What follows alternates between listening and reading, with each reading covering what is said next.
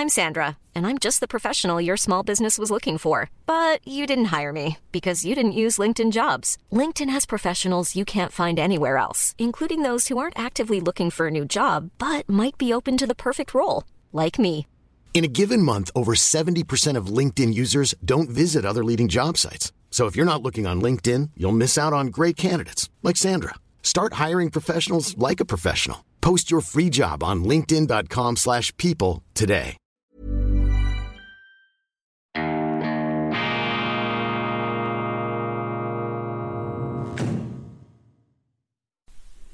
Grüezi miteinander, ganz herzlich willkommen, meine sehr verehrten Damen und Herren, zu dieser Sondersendung von Weltwoche Daily, die andere Sicht, unabhängig, kritisch, gut gelaunt. Weltwoche Daily Spezial, eine Eilmeldung, ein Special Report, würden die Angelsachsen sagen, am Dienstag, dem 4. Oktober 2022. Die Kriegsbegeisterung, vor allem in den deutschsprachigen Medien, ist kaum mehr auszuhalten. Ich traue meinen Augen nicht. Die Journalisten mit blutunterlaufenen Augen auf dem Kriegspfad. Sie feuern, sie schießen auf alles, was sich für den Frieden ausspricht. Jüngstes Beispiel Elon Musk, der kalifornische Milliardär, der einen sehr diskussionswürdigen Vorschlag unterbreitet hat, um einen stabilen, alle Interessen berücksichtigenden Frieden in der Ukraine herbeizuführen. Die Medien zerhacken das, sie zerstampfen das allem voran. Die Bildzeitung, das hat aus meiner Sicht, und ich schätze die Bildzeitung, mit Journalismus nur noch sehr, sehr wenig zu tun. Das ist Aktivismus. Das ist auch ein Weiterdrehen an der Eskalationsschraube, das ist Kriegsfieber, das ist Rechthaberei, das ist ein schneidender Kasernenton, der dort, der dort Einzug gehalten hat, ein Ton auch der militanten Intoleranz, ein aufmunitioniertes Vokabular, eine Enthemmung, eine Entgrenzung der Sprache, die mich besorgt. Denn, meine Damen und Herren, Worte können Taten schaffen. Worte produzieren Hass, Worte tragen zu einem Klima bei, in dem bestimmte Handlungen salonfähig und schließlich auch gezwungenermaßen abverlangt werden. Also mit diesen journalistischen Aufheizmanövern schaffen die Medien ein Klima, aus dem nichts, aber auch gar nichts Gutes herauskommen kann. Und äh, auch der Ton der Selbstgerechtigkeit, der moralischen Selbstherrlichkeit und Selbstgewissheit, das ist beängstigend und das ist böse, um es hier wirklich zur Kenntlichkeit zu entstellen. Denn das Böse, das ist ja nicht einfach so, dass einer sagt, ich bin ein Böser und ich mache jetzt das Böse. Das Gefährliche am Bösen ist, dass es sich für das Gute hält. Und wenn Sie davon überzeugt sind, wenn Sie betrunken sind von der Idee, dass Sie absolut Recht haben, dass Sie das absolut Gute verkörpern, im Kampf, im heiligen Krieg gegen das absolut Böse, dann ist der Mensch am gefährlichsten. Und gerade die Deutschen, meine Damen und Herren, gerade die deutschen Medien, die so blind in die Weltkriege hineinmarschiert sind, die Medien haben eine führende, fürchterliche Rolle gespielt vor dem Ersten Weltkrieg, vor dem Zweiten Weltkrieg vielleicht etwas weniger, aber da hätten hätten die Medienhäuser, hätten die Journalisten, die Chefredakteure eine verschärfte Verantwortung, dieses enthemmte bis entmenschte Vokabular zu vermeiden. Das ist eine wichtige Aufgabe, jetzt gerade in dieser sehr brenzligen Situation. Die Welt steht am Rande eines Atomkriegs, sie steht einem Atomkrieg so nahe wie nie. Das nimmt man auf die leichte Schulter. Man glaubt hier, der Russe liegt am Boden, wir haben gewonnen und mit dieser skurrilen, surrealen, übrigens auch sehr menschenverachtenden ähm, die russischen Soldaten geradezu als äh, Kanonenfutter behandelten. Einstellung macht man die größten Dummheiten, wird man überheblich, ähm, hochmütig und nichts Gutes, nichts, was Bestand hat, kann aus dem Hochmut ähm, herauskommen. In der heutigen Sendung möchte ich mich aber nicht primär mit der Medienberichterstattung auseinandersetzen, obwohl das tatsächlich ein Kapitel für sich wäre. Und ich sage das im größten Respekt vor dem journalistischen Berufsstand. Ich bin selber leidenschaftlicher Journalist, meine Damen und Herren. Ich bin gerne Journalist. Ich habe nicht diese ähm, eingeborene Arroganz gegenüber dem journalistischen Berufsstand. Ganz, ganz im Gegenteil. Und auch die jetzt angesprochenen Zeitungen vor denen habe ich enormen Respekt und darum äh, bin ich auch so besorgt, ja bestürzt über dieses geifernde, aggressive Verhalten, das äh, genau jetzt, wenn die Wogen hochpeitschen, wenn die Flammen lodern, äh, am, am fehlsten am Platz ist absolut fehl am Platz ist, um jetzt auch noch die sprachlich richtige Wendung hier einzuflechten. Und man sieht bereits, wie dieses Klima, dieses Hitzeklima, dieses Klima der moralischen Selbstaufmunitionierung, wie das eben dazu führt, dass auch Handlungen und andere Worte, Politikerworte, salonfähig werden, wie Druck auf die Politiker erzeugt wird, diese ähm, moralische Empörungskulisse äh, zu konkreten Handlungen werden zu lassen. Sehen Sie nur, wie der äh, deutsche Bundeskanzler hier geradezu als Unmensch dargestellt wird, weil er sich einfach noch weigert, hier die ganz großen Waffen in die Ukraine zu schicken, weil er so etwas wie eine Restverbindung zur äh, Friedlichkeit äh, zu wahren versucht. Der Ökonom Jeffrey Sachs ist ähm, ist äh, ebenfalls äh, heftig angegriffen worden, weil er für den Frieden ist. Über Elon Musk haben wir bereits gesprochen, der Kalifornier, da die Bildzeitung in einer äh, Verballhornung seines Namens, er heißt jetzt Elon Muskau, Muskau, seine Vorschläge werden pauschal abs als absurd verunglimpft. Und das ist eine Tonlage, die früher, als ich beim Springer Verlag war, von den damaligen Verantwortlichen auch etwas in den umlagernden Gebieten des Aufsichtsrats nicht zugelassen worden wäre. Damals hat man uns immer gesagt, als Chefredakteure im Springer Verlag, mäßigt euch mit den Worten, passt auf, wir hatten in Deutschland schon mal eine Zeit mit den peitschenden Schlagzeilen und diese Schlagzeilen peitschen erneut, so als hätten die Journalisten überhaupt nichts gemerkt. Da muss man wieder herunterkommen. Aber eben, äh, die Töne äh, sind rau, die Töne sind hitzig, sie sind feurig, der verbale Flammenwerfer ist angeworfen und auch die Amerikaner gehen davor. Ich habe gesprochen heute Morgen von General Petraeus, wir werden jede russische Armee vernichten, so als ob es einen Sieger geben könnte könnte in einem Krieg zwischen den äh, Vereinigten Staaten und Russland, einen Atomkrieg, äh, der die Zivilisation, wie wir sie heute kennen, auslöschen würden. Nachher können wir dann wieder mit Keulen und Steinen aufeinander losgehen. Ähm, auch Karl Lauterbach, der ähm, interessante Gesundheitsminister Deutschlands hat sich äh, eingemischt. Er hat vermutlich Entzugserscheinungen bekommen, weil er mit seinem Corona-Thema nicht mehr zu oberst in den Schlagzeilen steht. Das ist jetzt eine etwas böse Unterstellung. Ich habe keine äh, Belege dafür. Er hat gesagt, wir stehen im Krieg mit Russland. Wir stehen im Krieg mit Russland, das NATO-Land, Deutschland. Diese Aussagen sind das Produkt dieser medialen Hitze, dieser medialen Hetze, dieses aufgekratzten, dieses verketzerten ähm, Verunglimpfungsklimas, dieses gleißenden Schwarz und Weiß. Da kommen dann eben die Lauterbachs aus ihren Höhlen, aus ihren geschlossenen Abteilungen, aus ihren Büros ähm, gekrochen und geschlichen und die sagen dann, ja, wir sind im Krieg gegen Russland. Nein, Deutschland ist nicht im Krieg mit Russland. Das ist eine Unwahrheit und der Mann ist Minister einer Bundesregierung, da verlottert alles, da haben sie keine Disziplin mehr, der hält sich an gar keine diplomatische Gepflogenheit mehr. Wenn Deutschland im Krieg mit Russland wäre, dann hätten wir einen Bündnisfall, Paragraph 5 des NATO-Paragraphen, Herr Lauterbach, und dann hätten wir einen Atomkrieg, weil dann wären die Amerikaner und die anderen NATO-Alliierten verpflichtet, Deutschland beizuspringen. Also hier ähm, gibt es bereits den Überschlag in, in eine Scheinwirklichkeit, da drehen die Politiker richtig gehend durch, aber ich sage,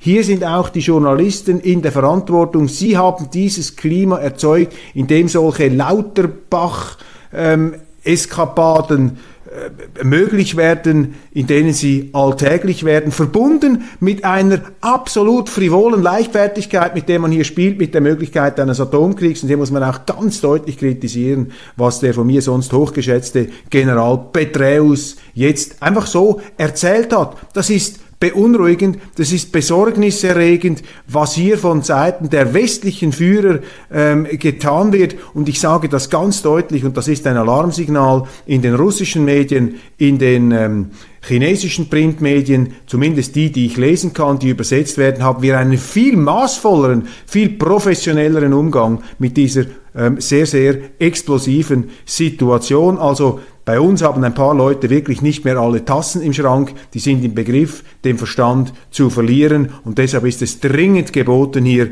Gegensteuer zu geben. Anthony Blinken, und jetzt kommen wir zum eigentlichen Thema dieser äh, Sendung. Ich beschäftige mich noch einmal mit Nord Stream 1 und Nord Stream 2. Ich habe da ein paar interessante neue Fakten für Sie bereitgelegt. Anthony Blinken, der amerikanische Außenminister, das ist der pure Hohn, das ist die Verhöhnung und die ähm, Geringschätzung Europas in einer Art und Weise, die einem die Amerikaner wirklich unsympathisch machen kann. Anthony Blinken hat gesagt, dass die Zerhackung, die Zertrümmerung, die Zerstampfung, die Sprengung dieser Erdgaspipelines, dieser energiepolitischen Blutader, dieser Lebensader zwischen Russland und Europa, vor allem zwischen Russland und Deutschland, dass die Sprengung, dass dieser terroristische Akt eine große Chance für Europa sei, eine Möglichkeit, a great opportunity, sich endlich aus dieser Versklavung, die Energiesklavenschaft durch Russland zu befreien. Meine, hat dieser Mann komplett seinen Realitätssinn an der Garderobe abgegeben. Was ist da in dieser amerikanischen Regierung los? Hat dieser Außenminister jeden Bezug zur Realität verloren? Was passiert in Deutschland aufgrund dieses Kriegs? Aufgrund einer Energiepolitik, die übrigens auch von der Regierung von Joe Biden und Blinken begrüßt wird. Wir haben einen Notstand, wir haben eine Frau von der Leyen, die jetzt gesagt hat, dass es Stromausfall in der Europäischen Union geben kann. Das ist die ganz große Chance. Gratuliere, Herr Blinken. Das ist jetzt wirklich das Dümmste, was man in der aktuellen Situation sagen kann. Das zeigt die ganze Abgehobenheit dieser wohlstandsverwahrlosten amerikanischen Politelite, denen das Ganze am Hintern vorbeigeht, was hier passiert, weil sie müssen das nicht ausbaden. Sie sind geschützt hinter ihren beiden Ozeanen. Sie heizen das Ganze nach Kräften an und wenn sie dann den Trümmerhaufen besuchen, äh, be besichtigen, sozusagen den Schwelbrand, den sie angerichtet haben, bevor es dann hier zum Höllenfeuer kommt, dann sagen sie noch, das ist eine große Chance. Das ist doch eine Frechheit, das ist ein Affront, da müsste man protestieren, da müsste ein deutscher Politiker, ein Bundeskanzler sagen, Entschuldigung, Herr Blinken, wir weisen das zurück, das ist eine Freche, das ist eine impertinente ähm, Darstellung, die überhaupt nicht der Sachlage ähm, gerecht wird, die zeigt und unterstreicht, was viele Leute denken, dass hinter diesen Terroranschlägen die Amerikaner stecken. Und das ist ungut, meine Damen und Herren. Das ist ganz schlecht. Das heißt nicht, dass es so gewesen ist, aber dass sich dieses Gefühl ausbreitet in Europa, in wesentlichen Teilen Europas, auch in mir, gebe ich zu, in mir, einem Transatlantiker durch und durch, das ist ein Alarmzeichen.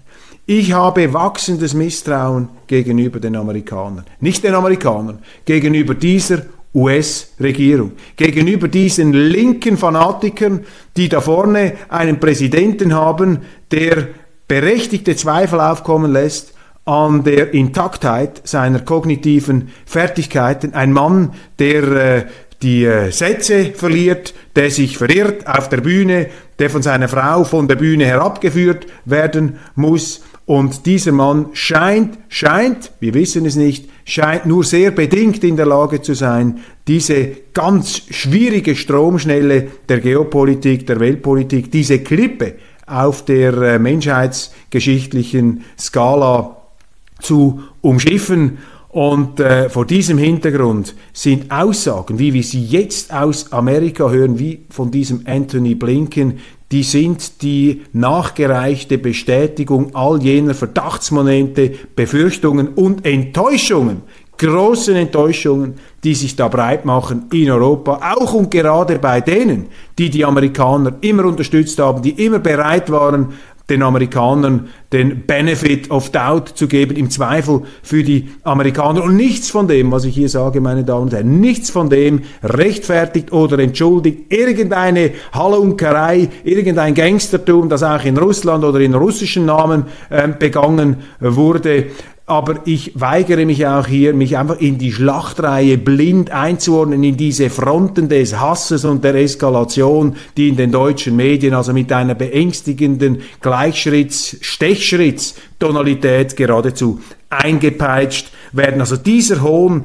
diese Frechheit, die eben dazu führt, eines Anthony Blinken, dass sehr viele Europäer, sehr viele Deutsche ein wirklich ganz mulmiges Gefühl bekommen, nämlich Zweifel daran, an der Verlässlichkeit dieser Amerikaner, dieser amerikanischen Regierung, Zweifel daran, ob diese amerikanische Regierung überhaupt bereit ist, das Interesse der Europäer und der Deutschen in ihre Betrachtungsweise einzubeziehen, oder ob man Europa behandelt wie einen Vasallenstaat, wie einen Vasallenbezirk, wie einen geopolitischen Außenposten, den man besetzt zur Erreichung ganz anderer egoistischer, machtgieriger Ziele. Was ist aus den Vereinigten Staaten von Amerika geworden, meine Damen und Herren, wenn Politiker wie Blinken, wenn ein Außenminister mit solchen Aussagen hervortritt, in einem Moment höchster Dramatik und auch höchster Tragik, denn ich betone das, ich unterstreiche das, die Zerschlagung, die Zerhämmerung, die Zersprengung dieser Pipelines ist ein ganz tragisches Ereignis der das Zusammenwachsen, die friedliche Koexistenz, die Möglichkeit auch einer friedlichen Koexistenz, einer Wiederaufnahme jahrhundertealter guter Beziehungen zum wechselseitigen Nutzen zwischen Deutschland, zwischen Europa und zwischen Russland einfach zunichte macht. Mit einer Explosion. Und es soll mir niemand erzählen, dass das nicht im Interesse der Amerikaner ist. Die Amerikaner hatten das immer auf der Latte. Diese russisch-deutsche, diese russisch-europäische Zusammenarbeit, das wollten sie nicht. Das kann ich bis zu einem gewissen Grad sogar noch verstehen, weil die Amerikaner natürlich nur den Ansatz kennen, du bist entweder für mich oder gegen mich. Und sobald du ein bisschen halbwegs neutral bist oder auch noch andere Eisen im Feuer hast, andere Bezugssysteme, dann werden sie nervös, dann werden sie aber auch genauso autokratisch und intolerant wie jene Regime, gegen die sie ja angeblich die höheren Werte vertreten. Und da werden die Amerikaner sich selber unglaubwürdig. Und wenn man sich so beruft auf Werte, wie das die USA tun, dann muss man diese Werte auch ernst nehmen und vor allem muss man sie ernst nehmen gegenüber den eigenen Bundesgenossen. Und das erodiert, das bröckelt, das gerät jetzt ins rutschen. Natürlich, man muss immer sehen, die Situation ist angespannt, sie ist speziell, das kann sich vielleicht auch wieder einrenken. Es gibt bald Wahlen, äh, möglicherweise kommen dann andere Leute an die Macht. Es gibt sehr viele gute Amerikaner, sehr viele wichtige amerikanische Stimmen,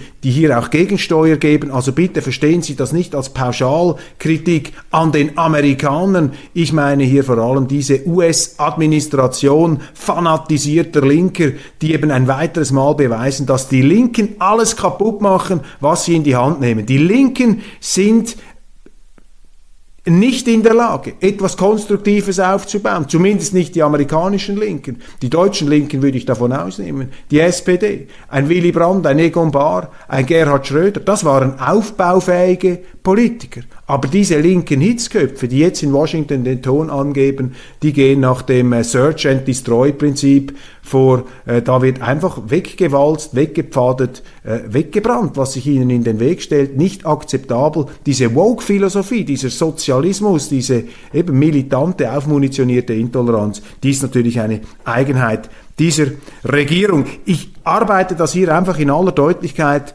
heraus. Das muss ausgesprochen werden. Hier stimmt etwas nicht. Hier verbreitet sich ein abgestandenes, merkwürdiges Diskussionsklima und sehr viele trauen sich gar nicht mehr, das äh, zu sagen. Das gilt als politisch inkorrekt, das gilt als politisch unerwünscht, aber man muss das aussprechen. Nicht um hier die Wogen auch noch hoch zu peitschen, sondern einfach um ein Problem zur Kenntlichkeit zu bringen, damit man es dann auch lösen kann. Ich bin, bin für eine Zusammenarbeit mit Amerika, ich bin für eine Versöhnung mit Amerika, ich bin aber auch für eine Zusammenarbeit Europas mit Russland und mit China. Und Europa hätte hier eine ganz wichtige Funktion als westöstlicher Divan zwischen diesen Polen, zwischen diesen Weltkriegsmächten, zwischen diesen Gangstern der Großmächte zu vermitteln und da einen Ausgleich zu finden. Und wenn ich da Gangster sage, dann meine ich einfach, dass ein Gangstertum je größer und je höher sie steigen in der Geopolitik unvermeidlich ist, weil die Macht, die Großmacht regiert und Macht korrumpiert immer, da haben sie immer Missstände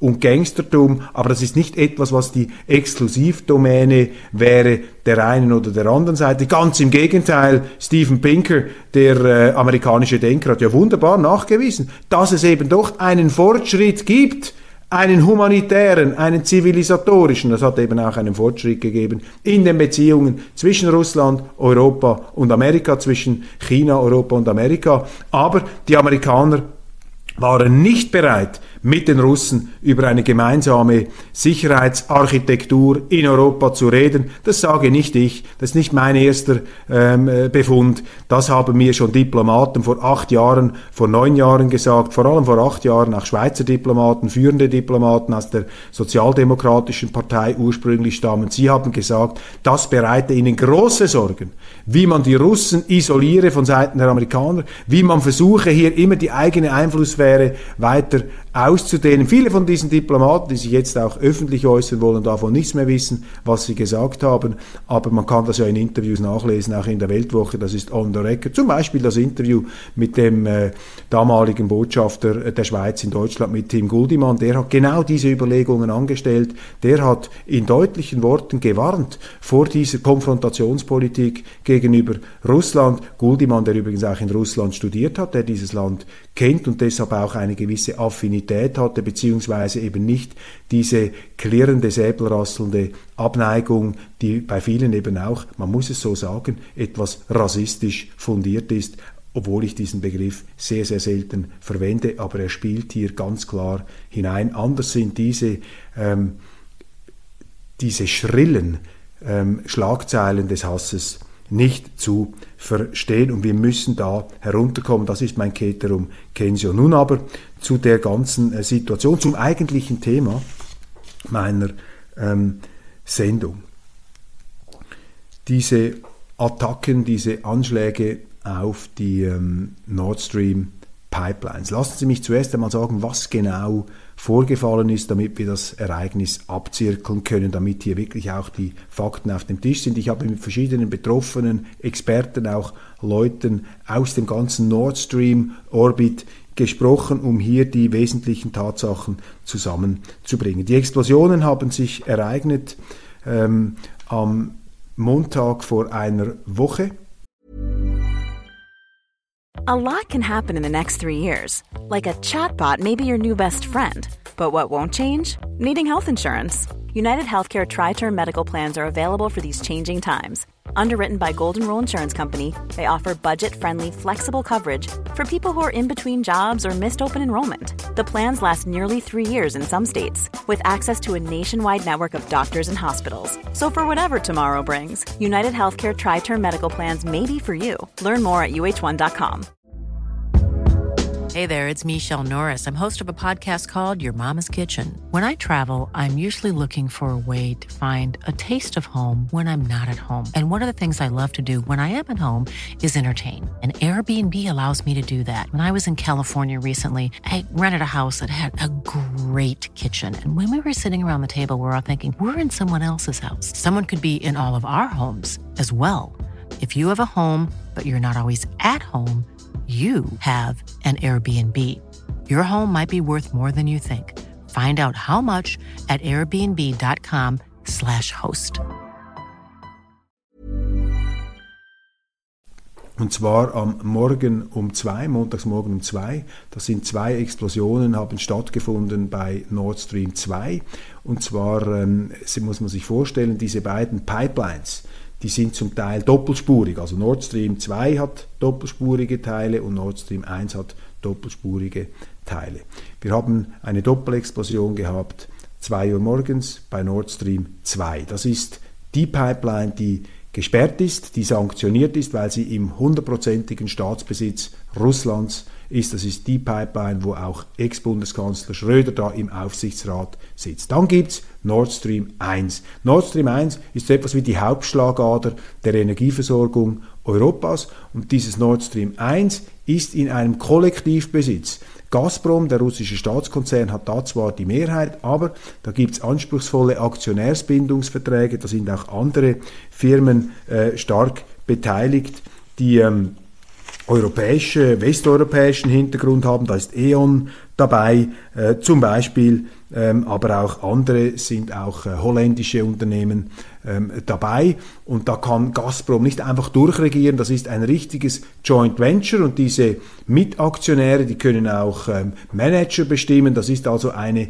gemeinschaftlich verwaltete Sache und das ist übrigens auch der Grund dafür, warum Nord Stream 1 immer noch gelaufen ist. Und die Nord Stream 1 Explosionen, die haben etwas später stattgefunden, am Montag um 19 Uhr. Und jetzt sind wir äh, bei einem interessanten Punkt.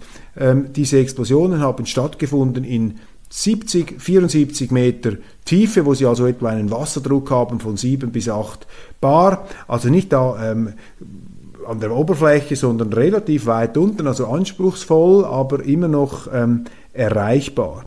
Und das interessante erste Faktum ist, dass die Explosionen jetzt äh, sowohl Nord Stream 2 und Nord Stream 1 gleichzeitig stattgefunden haben. Also bei Nord Stream 1, bei dieser äh, Hauptschlagader, der Halsschlagader der europäischen Energieversorgung, da sind um exakt, ungefähr, nein, nicht exakt, um ungefähr 17, 19 Uhr zwei Explosionen eingetreten, im Abstand von 5 Kilometern auf zwei unterschiedlichen Nord Stream 1 Röhren. Räumliche Distanz 5 Kilometer, eine im schwedischen Hoheitsgebiet, die andere im dänischen Hoheitsgebiet. Also ein komplexer Koordinationsakt, der auch, weil es in unterschiedlichen Gewässern stattfindet, da soll mir einer sagen, das ist Zufall, natürlich auch die Aufklärung erschwert im äh, Nachhinein. Nord Stream 2, da hat man festgestellt, dass nur eine Pipeline getroffen wurde. Da gibt es die Hypothese, dass das nicht so präzise ausgeführt worden sei, warum eine Pipeline doppelt ähm, angreifen und die, die zweite ähm, in Ruhe lassen. Da muss, könnte ein Fehler passiert sein. Auf jeden Fall ist eine Nord Stream 2 Pipeline ist noch offen. Die Nord Stream 1 Pipelines, die sind äh, beide ähm, beschädigt. Wie schwer, das wissen wir noch nicht. Das Gas, die großen Mengen, die da in dieser Pipeline waren, die sind jetzt größtenteils ausgewichen. Wir sehen das am Druckzustand innerhalb der Röhre, der jetzt etwa so hoch ist wie der Wasserdruck. Da tritt also nichts mehr aus. Nord Stream 2 nicht so stark havariert, da könnte etwas schief gegangen sein. Nun, die ähm, Sprengung selber. Wie kann man so etwas in die Luft jagen? Ganz wichtig, da reichen also nicht ein paar Greenpeace-Taucher, da können Sie nicht mit einer äh, Handgranate oder mit einem Bohrer äh, rangehen. Das sind massive Röhren mit Stahl und dann einem Betonmantel. Da müssen Sie erhebliche ähm, Sprengkraft aufbieten und es gibt da Schätzungen, auch Aussagen der äh, schwedischen Behörden, die das Ganze registriert haben. Man spricht da pro ähm, Explosion von 500 Kilo TNT bis 500 Kilo TNT, 100 bis 500. Die amerikanischen Schätzungen gehen auf 500 Kilo TNT. Das heißt, man hat hier, wenn es vier Explosionen sind, und es sind vier Explosionen, haben Sie 2000 Kilo TNT und das können Sie nicht einfach in einem Rucksack herumschleppen. Also das ist eine anspruchsvolle amphibische Operation, wo man sich die Frage stellen muss, wie ist das überhaupt möglich? dass in diesem minutiös in einem Kriegszustand abgemessenen NATO-Gewässer so etwas denkbar ist. Jetzt haben die Ukrainer eine, The eine Theorie lanciert, das sei selber in die Luft gesprengt worden durch eingelagerte durch eingelagerte Sprengsätze ohne jeden Beweis wird da einfach erzählt, das sei die alte sowjetische Methode. Ich möchte einfach hinzufügen, Nord Stream 1 ist ein Joint Venture zwischen westlichen Firmen und russischen Firmen. Es ist übrigens auch der Stolz der russischen Ingenieurskunst. Es ist ein großartiges ähm, Dokument auch der Zusammenarbeit von Europa und Russland. Und wenn Sie die direkt Betroffenen fragen von Nord Stream 2, äh, von Nord Stream, die schütteln nur den Kopf, wenn sie solche Theorien hören. Die empfinden das als physische Beleidigung, ähm, wenn man ihnen vorwirft, sie würden ihr eigenes Kunstwerk, wie sie es sehen, diesen logistischen Krafttag selber in die Luft sprengen, wo sie doch ähm, nichts sehnlicher auch geschäftlich herbeigewünscht haben, als diese Pipelines ähm, äh, zu, zu bauen, um hier Verbindungen und Geschäfte zu machen, die eben von Dauer sind,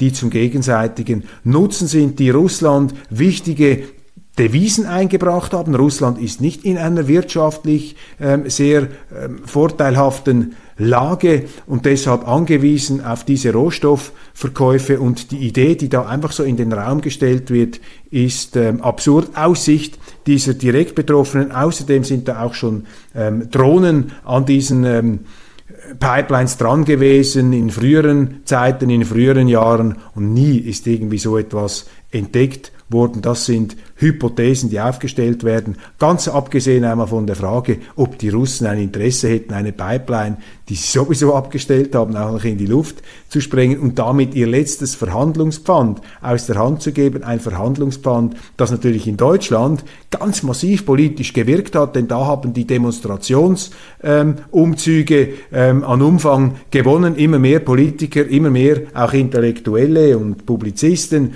haben sich dafür ausgesprochen, diese Nord Stream Pipelines zu öffnen, auf keinen Fall im Winter in die Wand zu fahren. Und mir soll auch niemand erzählen, dass das ein Zufall ist, dass ausgerechnet so kurz vor dem Winter jetzt hier diese Blutader, diese Energieversorgungslinie einfach durchschlagen wurde. Das äh, hat ganz klar, ist das mit politischer Absicht passiert und deshalb muss man sich auch die Frage stellen, cui bono, also 500 Kilo ähm, TNT, 5 Kilometer Abstand, das sind ähm, logistisch anspruchsvolle Dinge. Jetzt hat Gazprom gesagt, hat Nord Stream gesagt, der Betreiber, man möchte aufklären, was genau passiert ist. Man möchte die Schäden besichtigen und das erschwert sich jetzt, wird jetzt kompliziert, weil eben unterschiedliche Hoheitsgewässer betroffen sind. Und es ist so, dass in den schwedischen Hoheitsgewässern, da ist keine Bewilligung erforderlich, das heißt, das entsprechende Schiff, das russische Untersuchungsschiff, wobei die Russen gesagt haben, es kann auch jeder westliche Beobachter mitkommen, wir sind da total offen. Dieses westliche Schiff, dieses, äh, dieses russische Schiff ist in schwedische Gewässer unterwegs seit gestern Abend, seit Montagabend. Die Dänen, da ist die Rechtslage anders, die Dänen müssen das bewilligen, dass die Russen das untersuchen. Die äh, Nord Stream Firma, dieses Joint Venture, hat bereits letzte Woche, also kurz nachdem sie Gewissheit hatten, dass da etwas gesprengt wurde, dass es einen Sabotageakt gab, haben sie einen Gesuch gestellt, den Dänen. Dieses Gesuch ist bis jetzt noch nicht bewilligt worden. Und es verdichtet sich da etwas der Eindruck, dass die Dänen auf Zeit spielen. Es ist also nicht so, dass hier das Interesse, das möglichst schnell aufzuklären, besonders groß wäre. Dänemark ist ja ein NATO-Staat. Und dieses Zögern, diese Zurückhaltung ähm, widerspricht widerspricht in krasser Weise den Aussagen und Verlautbarungen, die die NATO gemacht hat, unmittelbar nachdem diese Sprengungen ruchbar geworden sind. Am Donnerstag hat die NATO ein Statement, am letzten Donnerstag hat die NATO ein Statement veröffentlicht über diese Nord Stream Pipeline Lecks und hat äh, die bezeichnet als das Resultat einer absichtlichen, ähm, rücksichtslosen und verantwortungslosen ähm, Sabotagetat. Und äh, das sei eine Absicht, ein absichtlicher Angriff auf die kritische Infrastruktur der Alliierten. Und das würde mit einer vereinten und entschlossenen Antwort gekontert werden. Von dieser Entschlossenheit sehen wir bis jetzt sehr, sehr wenig, wo es darum geht, von Seiten der Dänen den Russen Nord Stream eine Bewilligung zu erteilen, damit sie ihre eigene Pipeline untersuchen können. Und das ist sehr, sehr merkwürdig. Ein Schuft, wer da denkt, dass die ähm, Absicht hier Vater des Gedanken äh, des Gedankens ist. Kursiert der Gedanke auch, äh, kann man diese Pipelines äh, reparieren? Ist das ein unwiederbringlicher Schaden? Ist das vielleicht auch nur vorübergehend? Und da muss man auch große Fragezeichen setzen. Es gibt da Einzelne, die sagen, ja, ja, das könne man leichthin dann wieder reparieren. Ein paar Monate kostet ein bisschen Geld. Das ist eine hochkomplexe Sache, solche Pipelines zu reparieren. Das kostet Unmengen von Geld. Die haben ohnehin schon Milliarden gekostet, diese Pipelines. Umso absurder wäre es, dass die Russen das selber in die Luft sprengen. Ich halte das für komplett an den Haaren herbeigezogen. Das ist politische Ablenkung. Da wären er extreme ähm, Investitionen erforderlich und welche Firma ist bereit, diese Investitionen vorzunehmen, wenn man weiß, dass äh, die Pipelines in die Luft gesprengt worden sind, man weiß nicht von wem und man ist ja komplett ungewiss, ob das Gas überhaupt noch gekauft werden darf und gekauft werden kann in Europa. Also warum sollte Nord Stream hier neue Investitionen tätigen? Das sieht also so aus, dass dieser Sabotageakt der für mich äh, geradezu ähm, körperliches Unbehagen auslöst, der natürlich der Europäischen Union und auch der Schweiz vor Augen führt, die eigene Ohnmacht, die Impotenz, wie man da einfach Spielball fremder Mächte ist, wie man im Dunkeln tappt, niemand hat eine Ahnung, alle versichern treuherzig, wir waren es nicht, einer muss lügen und das größte Motiv haben die Amerikaner, das allerdings wagen die Medien nicht auszusprechen. Das ist die Situation, das ist eben dieses, äh, dieser faulige Geruch, der sich hier jetzt ausbreitet und der sich einfach nicht verscheuchen lässt, die hässlichen kleinen Stimmen im Hinterkopf. Also die Hoffnung, dass man das dann schnell wieder repariert, da muss man große Fragezeichen setzen. Jetzt ähm, äh, blicken wir kurz auf den Indizienprozess der Täterschaft. Wie sieht das aus? Ich zitiere den früheren Regierungsberater General Douglas McGregor. Er hat ja in einem sehr äh, prononcierten Statement gesagt, äh, would the Russians destroy their own pipeline, würden die Russen ihre eigene Pipeline zerstören. 40 Prozent des russischen Nationalprodukts äh, würde aus ähm, Währungen, aus äh, Fremdwährungen bestehen, die dank dem Verkauf von Gas, Öl und Kohle ins Land geflossen seien. Deshalb sei es komplett ähm, abwegig anzunehmen, dass die Russen da ihre Rohstoff, ihre ähm, Devisenquelle selber zerstören. Und ähm, allein der Gedanke daran sei ähm, absurd, sagt Douglas McGregor. Dann noch eine andere interessante Aussage. Aufgrund der Tatsache, dass eben 500 Kilo TNT involviert sind pro Sprengung, ähm, muss man sich die Frage stellen, sagt McGregor, wer überhaupt die Fähigkeit hat, die Möglichkeit hat, so einen Terroranschlag auszuführen. Und er sagt, das ist die Royal Navy und das sind die United States Navy Special Operations und es könne für ihn kein ähm, Zweifel daran bestehen, dass die irgendwie involviert gewesen sein müssen. Und noch einmal, das sind NATO-Gewässer. Wir reden da von der Baltischen See, die ganz nahe an einem Kriegsgebiet ist. Sie können davon ausgehen, dass die NATO-Überwachungssatelliten, die amerikanischen Überwachungssatelliten, die Amerikaner, die ja sogar das Handy von Kanzlerin Merkel überwacht haben, die amerikanischen Überwachungssatelliten, die ganz genau steuern, was da in der Ukraine passiert, die die ukrainische Kriegsführung beeinflussen, die vermutlich bis an die äh, Kommandanten äh, Sonnenbrillen, die die Hemdmarke, was auch immer, herunterscannen, herunterzoomen können. Diese Satelliten sollen nicht in der Lage gewesen sein, da irgendeine verdächtige ähm, eine verdächtige Bewegung zu erkennen, ist der NATO-Schutzschirm löchrig wie ein Emmentaler Käse? Ich habe meine größten Zweifel. Wenn es so wäre, müssten sich ja die NATO-Alliierten größte Sorgen machen. Die äh, Firma Nord Stream hat auch Überwachungsinstrumente. Sie sieht, wenn Schiffe sich der Pipeline nähern und ihre Geschwindigkeit reduzieren in verdächtiger Art und Weise. Das wird dann angezeigt auf dem Bildschirm. Wenn aber äh, Schiffe ihre sogenannten Transponder, äh, diese Sendesysteme abschalten, dann können sie sie natürlich nicht sehen. Also sie sind dann blind, wenn so eine kriminelle Aktion von Schiffen durchgeführt wurde. Nun gibt es äh, Hinweise, Indizien, die wir äh, einfach mal hier in den Raum stellen vor dem entsprechenden äh, Anschlägen an diesem Montag haben, ist im UNO-Sicherheitsrat diskutiert worden, eine verschärfte Helikoptertätigkeit von amerikanischen Helikoptern aus Danzig äh, in dieser Gegend der äh, späteren Sprengungen beobachtet worden in den Tagen vorher. Was haben diese Helikopter gemacht? Das muss man untersuchen. Zweitens haben wir am äh, Wochenende vor der Sprengung ein Auslaufen einer amerikanischen Flotte gehabt mit diesem ominösen Schiff USS Kearsarge. Das gilt als amphibisches äh, Schiff, das solche Angriffsoperationen durchführen kann. Also hier auch wieder die Frage, was hat diese Flotte in diesem Meeresbereich gemacht? Und ich neige ja immer zur äh, Feststellung, wer hat eigentlich die Verantwortung? Und wenn die NATO sich dermaßen verantwortlich fühlt für den Schutz der Infrastruktur, der kritischen Infrastruktur, dann ist es eben auch der Auftrag und die Verantwortung der NATO, diese Infrastruktur zu schützen. Und das hat sie hier nicht gemacht. Also unabhängig von der Schuldfrage ist die Verantwortlichkeitsfrage geklärt. Und da hat die NATO total versagt. Und jetzt äh, irgendwelchen absurden Verschwörungstheorien hinterherzulaufen, das halte ich für nicht zielführend, das halte ich für sehr, sehr ähm, abwegig. Die Situation insgesamt ist ähm, dramatisch, sie ist auch tragisch, weil diese Pipelines die stehen für eine Verbindung, eben für eine Lebenslinie, für eine Lebensader, für eine Zusammenarbeit, für ein Zusammenwachsen auch der europäischen und der russischen Sphäre. Das ist jetzt zerschlagen, vielleicht für immer, auf einen unabsehbaren Zeitraum.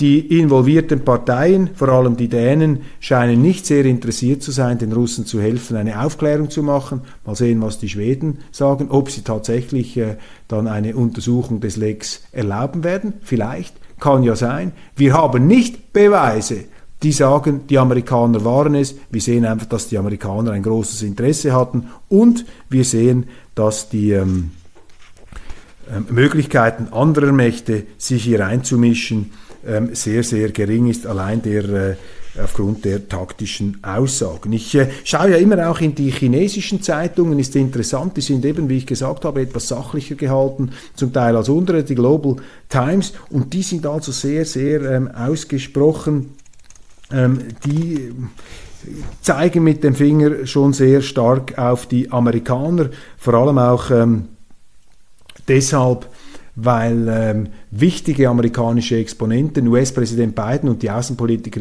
Pilot, Außenpolitikerin Victoria Newland im letzten Januar und Februar vor Ausbruch des Krieges gesagt haben, dass sie diese Pipelines stoppen werden, wenn es zum Krieg, zur Eskalation des Kriegs in der Ukraine durch die Russen kommen sollte. Das alleine reicht auch nicht als Beweis. Äh, man kann sagen, sie meinten Sanktionen, so würden sie sich vermutlich herausreden, aber wenn eben gleichzeitig ein Außenminister noch von einer großen Möglichkeit, von einer großen Chance spricht, dann ist das, ähm, dann ist äh, das äh, sehr äh, beunruhigend und auch verräterisch in einem schlechten Sinn. Die chinesische Zeitung Global Times schließt hier, dass ähm, diese Sprengung die Wahrscheinlichkeit eines bewaffneten Konflikts zwischen den USA und Russland vergrößert habe und äh, dass deshalb die äh, Eskalationsgefahr massiv befördert worden sei. Unabhängig, ich zitiere Global Times, unabhängig, was die Wahrheit ist hinter den Pipeline-Lecks Europa und speziell Deutschland muss in Betracht ziehen, dass es nun einen Hebeleffekt seinerseits verloren hat in den Verhandlungen mit Russland, während man selber in Handschellen, in Handschellen Europa und Russland der US-Agenda ausgeliefert sei, die ähm, Abhängigkeit von den USA, auch die Energieabhängigkeit, die wirtschaftliche Abhängigkeit von Europa gegenüber den USA ist durch diesen Terroranschlag ganz klar vergrößert worden. Gleichzeitig, wer profitiert? Die Amerikaner, weil sie natürlich ihr teureres Gas jetzt nach Europa verkaufen können und die Europäer keine Auswahl mehr haben. Die Deutschen hoffen, das äh, schreiben die Chinesen, dass äh, die Beziehungen zu Russland trotz allem noch besser werden könnten und ähm, die frühere Kanzlerin Merkel habe gesagt, dass man Putins Worte ernst nehmen müsse. Das sei nicht ein Zeichen der Schwäche, sondern der politischen Weisheit. Meine Damen und Herren, ich glaube, man muss zum Schluss sich einfach vor Augen führen, die Amerikaner sind auf ihrem Kontinent geschützt von zwei Ozeanen. Europa und Russland, egal ob das den Amerikanern passt oder nicht, nicht sind Nachbarn. Sie sind verdammt dazu, um es im Neonlicht auszudrücken, sind verdammt dazu, nebeneinander zu leben. Die kann man nicht einfach geografisch umtopfen, neu ansiedeln. Und dass da jemand versucht, diese über Jahrhunderte hinweg immer wieder sehr fruchtbare Beziehung auf diese brachiale, brutale Art zu zersäbeln, wer auch immer dahinter steckt, wer das auch immer nicht verhindert hat, wer das in seinem Hoheitsbereich, Stichwort NATO, hat geschehen lassen, Wer auch die Aufklärungsarbeit behindert, wie jetzt die Dänen, der macht sich unzweifelhaft mitschuldig an einer Situation, die einen Weltkrieg, die einen Atomkrieg hat wahrscheinlicher werden lassen. Und alle Journalisten, alle Politiker, die diese Gefahr jetzt nicht zur Kenntnis nehmen wollen, die sich hineinsteigern in eine Rhetorik des nachgedoppelten Hasses, die können Sie vergessen, meine Damen und Herren, die können Sie vergessen. Das sind die falschen Führer in schwierigsten Zeiten, das sind die falschen Orientierungen. Wir müssen jetzt über den Frieden reden, auch und gerade im Angesicht dieser Fakten. Es bringt nichts. Wir spielen mit dem Feuer. Wir spielen mit der Zukunft unserer Kinder. Und das muss man den Leuten einschärfen, das muss man auch den Politikern sagen, die Hoffnung nicht aufgeben. Ich bin voller Zuversicht, dass wir diese Krippe umschiffen werden. Aber die Frage ist, wie groß ist der Schaden, bis Einsicht einkehrt? Und hier ist die Verantwortung bei jedem von uns, auch bei Ihnen, als Zeitungsleser, als Zeitungskäufer. Wem wollen Sie da noch Geld hinterherwerfen, der da in die falsche Richtung orientiert? Das ist dann Ihre Entscheidung. Um was Sie sagen, wie Sie argumentieren in Ihrem Umfeld.